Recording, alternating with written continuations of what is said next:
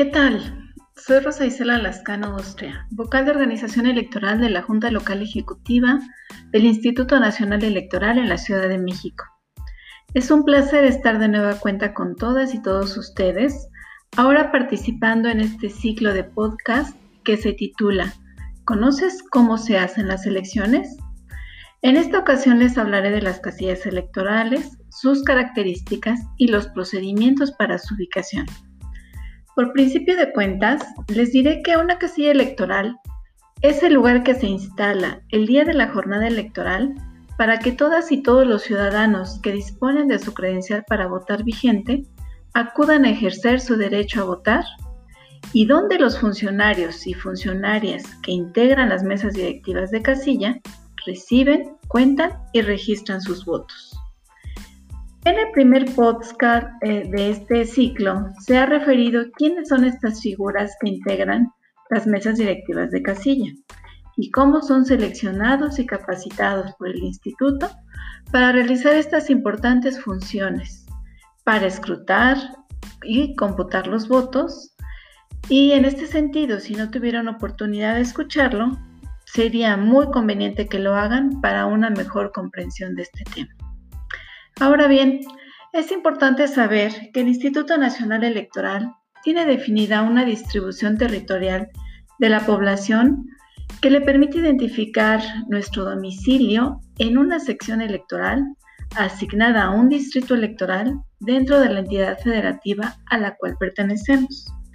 Estos datos aparecen indicados en la, en para votar con fotografía y son las primeras referencias que debemos conocer para luego identificar en qué casillas o en qué casilla vamos a emitir nuestro voto. En cada sección electoral se instala una casilla por al menos 100 y hasta 750 ciudadanos que están inscritos en la lista nominal. Esto quiere decir que son ciudadanos que tienen su credencial para votar vigente. La primera casilla que resulta de esa definición se identifica como básica y a las siguientes o subsecuentes se les llama contigua. Les voy a poner un ejemplo. Si en una sección electoral hay una lista nominal que eh, consta de 2.000 personas, esta cifra dividida por 750 nos da 2.6. Esto significa que en la sección se deberán ubicar tres casillas, de las cuales una será básica y las otras dos contigua se llamarán contigua 1 y contigua 2. Así, la lista nominal de los 2.000 eh, posibles votantes se dividirá en orden alfabético por apellido en tres partes. Una parte para cada una de las tres casillas eh, definidas.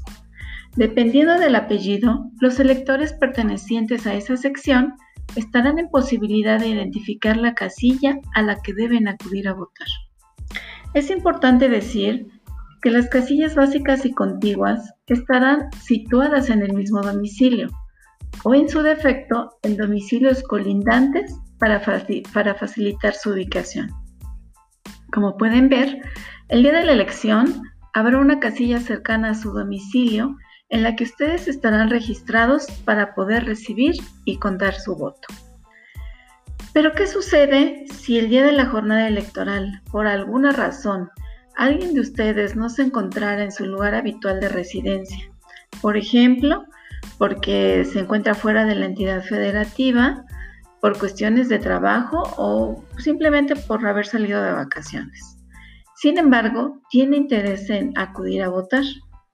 Para atender estos casos, se instalan casillas especiales y como su nombre lo indica, se, destinan exclusivamente para recibir el voto de los electores que se encuentren transitoriamente fuera de, la sección electoral a la que pertenece su domicilio.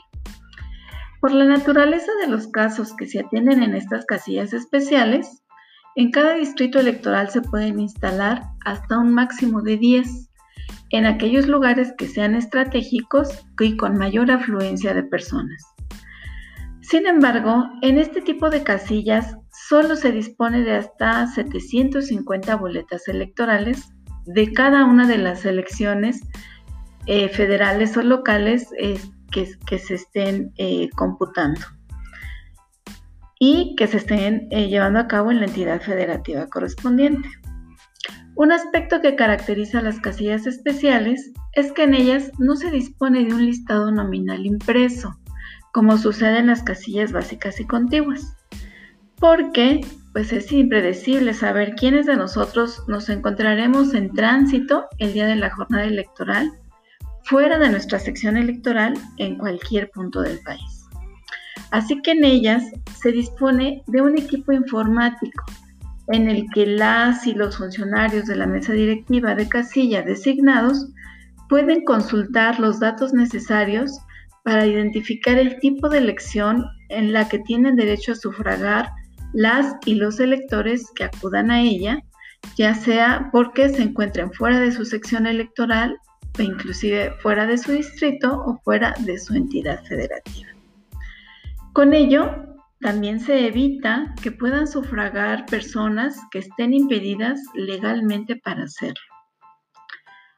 Resulta importante que tengamos claro que en las casillas especiales no se atiende a las y los electores que se encuentren dentro de la sección electoral que corresponde a su domicilio, porque como ya referí, para ellos están disponibles las casillas básicas o contiguas que se instalan cerca de su domicilio. Otro tipo de casilla eh, existente se denomina extraordinaria. Este, esta casilla se instala cuando las condiciones geográficas, de infraestructura o socioculturales de una sección electoral hacen difícil que todos los electores o electoras que habitan en, una fracción de ella puedan llegar a un mismo sitio, por ejemplo, a la casilla básica o a la contigua. Dependiendo de la cantidad de ciudadanos que se encuentren en estos casos, es posible instalar más de una casilla. Pueden ser básica, su casilla básica y sus contiguas también. La instalación de casillas extraordinarias es más frecuente en entidades federativas como Chiapas, Veracruz y Oaxaca, en las que su territorio se integra por un mayor número de localidades que se encuentran dispersas y que se conjuntan en grandes secciones electorales, que presentan dificultades de acceso en sus vías de comunicación, o en las que se identifican problemas sociales que impiden o hacen inviable la concurrencia de los miembros de distintas comunidades. Ahora les daré algunos datos que son por demás relevantes. ¿Sabían ustedes que en la jornada electoral del año 2018 se aprobó la instalación de más de 158 mil casillas a nivel nacional? Tan solo en el Estado de México se ubicaron más de 19 mil casillas, seguido por la Ciudad de México con casi 13 mil. En los estados de Colima y Baja California Sur se instalaron menos de mil casillas y ello obedece obviamente a que son entidades con las menores cantidades de población. De las más de 158 mil casillas instaladas en el país, pues como es de esperarse, más de 93% fueron casillas básicas y contiguas. 5.6% fueron casillas extraordinarias y el resto, poquito más de mil, fueron especiales. Para hacer posible la ubicación de este número de casillas distribuidas en los 300 distritos electorales en que se divide el país, las y los funcionarios del Instituto Nacional Electoral que integran las juntas distritales ejecutivas tienen la responsabilidad de ejecutar distintos procedimientos para disponer de los inmuebles donde se llevará a cabo la instalación de estas casillas. En principio, entre el 15 de enero y el 15 de febrero del año de la elección, los miembros de las juntas distritales ejecutivas recorren las secciones que integran su distrito electoral con el propósito de localizar lugares que cumplan con los siguientes requisitos. Deben ser de fácil y libre acceso para los electores, particularmente para aquellas personas que son de la tercera edad, mujeres embarazadas y personas con alguna discapacidad. Deben asegurar que en, estos lugares se puedan instalar los canceles que son diseñados para garantizar el secreto en la emisión del voto. No deben ser, por ningún motivo, casas habitadas por servidores públicos de confianza, federales, estatales o municipales, así como tampoco ser inmuebles habitados o propiedad de dirigentes de partidos políticos o candidatos registrados en la elección de que se, de que se trate. No deben ser establecimientos fabriles, templos o locales destinados al culto, o locales de partidos políticos, y mucho menos ser locales ocupados por cantinas, centro de vicio o similares. Considerando esta serie de requisitos, la ley electoral y la reglamentación en la materia refieren que la instalación de casillas se realice preferentemente considerando el siguiente orden de prioridad. Escuelas, oficinas públicas, lugares públicos y domicilios particulares. Atendiendo esta lógica, de las más de 158 mil casillas que se instalaron en el año 2018, las cuales se ubicaron en casi 79 mil espacios distribuidos en todo el territorio nacional, de ellos 55% se ubicaron en escuelas, 5.5% en oficinas públicas, 15.8% en lugares públicos, esto es en espacios abiertos, y 23.8% en domicilios particulares. Pero obviamente para poder contar con esta cantidad de espacios es necesario hacer las debidas gestiones para poder obtener los permisos por escrito de quienes son los propietarios o responsables de esos inmuebles. A estos permisos se les conoce como anuencias. Y también, de ser posible, se les pide el acceso pues, al mobiliario y otros aditamentos necesarios para el adecuado funcionamiento de las casillas, como por ejemplo baños, luz, agua, entre otros. De no ser esto posible, en ese momento en que se lleva a cabo la ubicación de estos lugares, es necesario identificar las necesidades de acondicionamiento y equipamiento que se requieren en estos inmuebles para poder instalar las casillas el día de la jornada electoral. Luego entonces, después de ubicar los lugares en que se instalarán las casillas, entre el 16 y el 26 de febrero, las juntas distritales ejecutivas presentan a los consejos distritales correspondientes una lista con la propuesta de los lugares ubicados para que los examinen. Los integrantes de los consejos proceden a realizar la, verificación de estos lugares propuestos a fin de identificar y verificar que cumplan con los requisitos fijados en la ley y en su caso realizar los cambios necesarios. Este proceso se conoce como visitas de examinación. Estas actividades son supervisadas en todo momento por las y los funcionarios integrantes de los órganos desconcentrados locales del instituto y también en su caso del Instituto Electoral Local cuando, además de tratarse de elecciones federales, también se celebran de manera concurrente elecciones locales en la entidad federativa.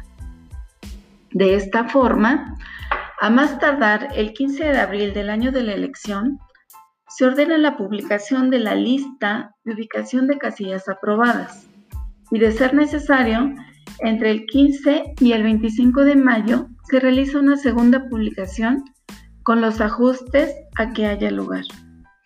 Muchos de estos ajustes son derivados de que en algunas ocasiones los propietarios o dueños de los inmuebles se desisten de prestar esos, esos lugares y en ese sentido se tienen que buscar lugares alternos. Seguramente ustedes ya conocen este tipo de publicaciones que se realizan. Son listados que contienen los datos de las y los funcionarios que integrarán las mesas directivas de casilla. Y también contienen la ubicación, esto es la dirección de estas casillas. Se colocan en los edificios y lugares públicos más concurridos del distrito electoral Así también se difunden en medios electrónicos, como por ejemplo la página de Internet del Instituto Nacional Electoral y en su caso también del Instituto Electoral Local.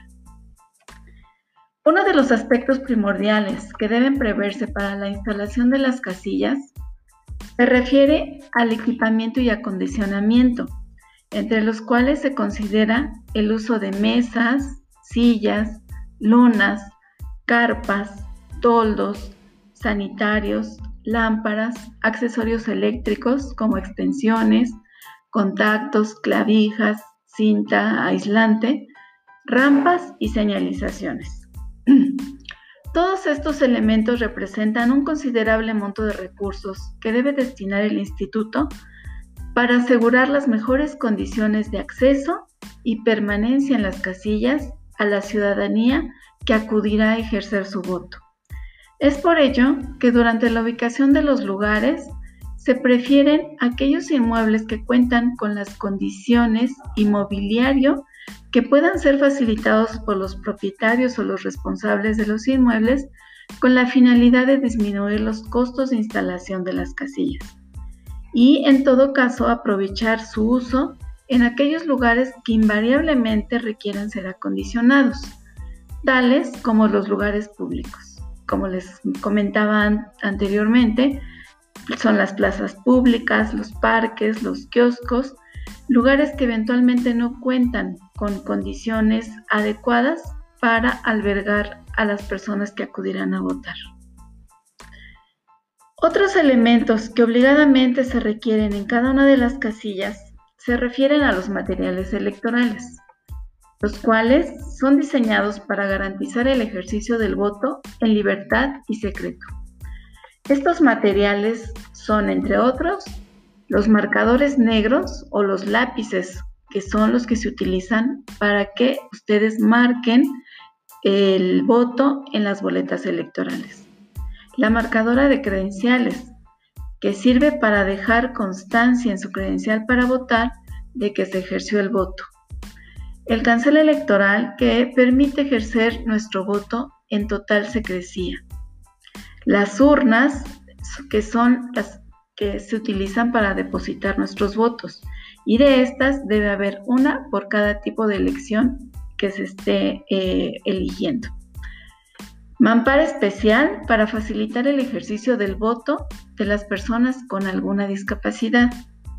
Líquido indeleble que sirve para marcar el dedo pulgar y sirve como señal indicativa de que se ha ejercido el voto. Las plantillas braille para facilitar la lectura de las boletas electorales a las personas con discapacidad visual y que conocen el uso de este tipo de lectura. Así, la disposición de, todo este tipo de materiales también representa un costo significativo que debe hacerse en todo tipo de elección, ya que son elementos que contribuyen a garantizar que las y los electores voten con toda libertad y en secreto. Es por ello que una vez concluida la jornada electoral, las y los capacitadores asistentes electorales y supervisores electorales se abocan a recuperar la mayor cantidad posible de estos materiales, pues prácticamente todos ellos son reutilizables para otros procesos electorales. Como se han podido dar cuenta, la ubicación de casillas electorales el día de la jornada electoral requiere no solo de los procesos de gestión con los propietarios o responsables de los inmuebles, sino también destinar importantes montos de recursos para que estos lugares cuenten con las mejores condiciones de acceso y seguridad de la ciudadanía durante el ejercicio de su sufragio. Finalmente, les invito a reflexionar y a tomar conciencia de los esfuerzos que representa contar con una casilla el día de la jornada electoral para que podamos ejercer nuestro voto. Todas y todos somos responsables de hacer un uso adecuado y, efectivo de estos espacios, de cuidar del mobiliario que se nos presta, de cuidar también de la documentación y los materiales electorales que se ponen a nuestra disposición para poder ejercer libremente nuestro derecho a votar. Asimismo, es fundamental tener conciencia y agradecer y reconocer el esfuerzo que hacen todas aquellas personas quienes nos apoyan siendo funcionarios de mesa directiva de casilla, destinando muchas horas de su fin de semana para recibir y contar nuestros votos. Ellos están ahí desde las 7 de la mañana hasta prácticamente las 7, 8 de la noche, ejerciendo todas estas actividades para que nuestros votos sean contados. Espero que esta plática haya sido de su interés y también de su agrado y, espero también haber contribuido a conocer un poco más sobre cómo se hacen las elecciones. Les envío un cordial saludo. Hasta pronto.